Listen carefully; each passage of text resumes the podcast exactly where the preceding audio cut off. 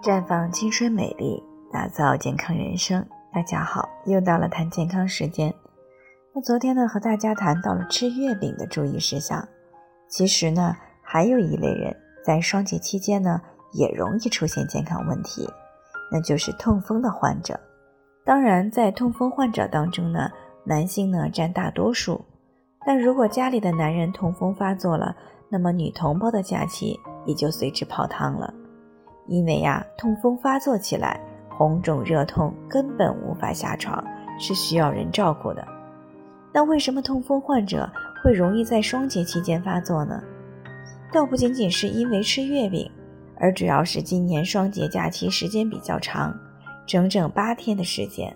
那么由于疫情的原因，很多家庭亲朋好友之间很久都没有走，亲朋好友之间呢很久都没有走动了。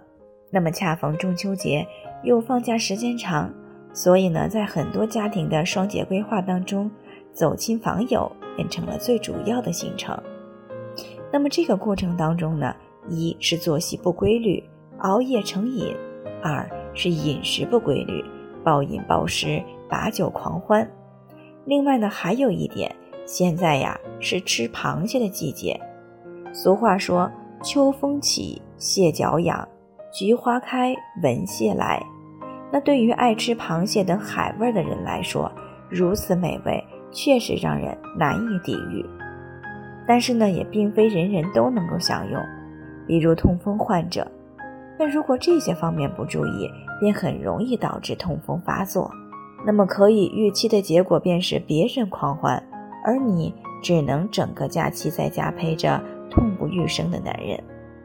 所以，对于家中有痛风患者的女同胞们，不仅呀要注意好自己的身体，还要提醒家里患有痛风的老公或者是老父亲，切莫以身犯险，毫无节制而导致痛风发作。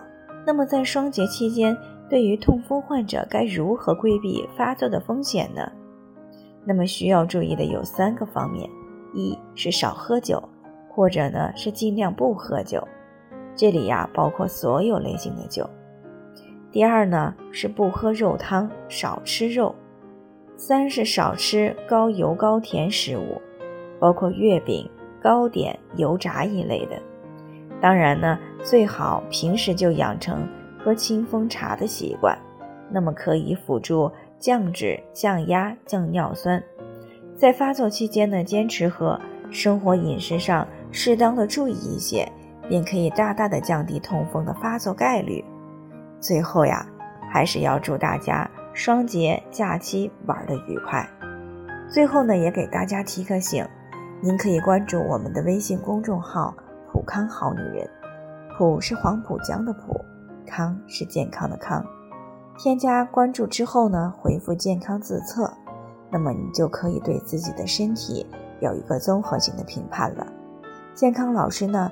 会针对你的情况做一个系统的分析，然后给你个性化的指导意见。这个机会还是蛮好的，希望大家能够珍惜。今天的分享呢就到这里，我们明天再见。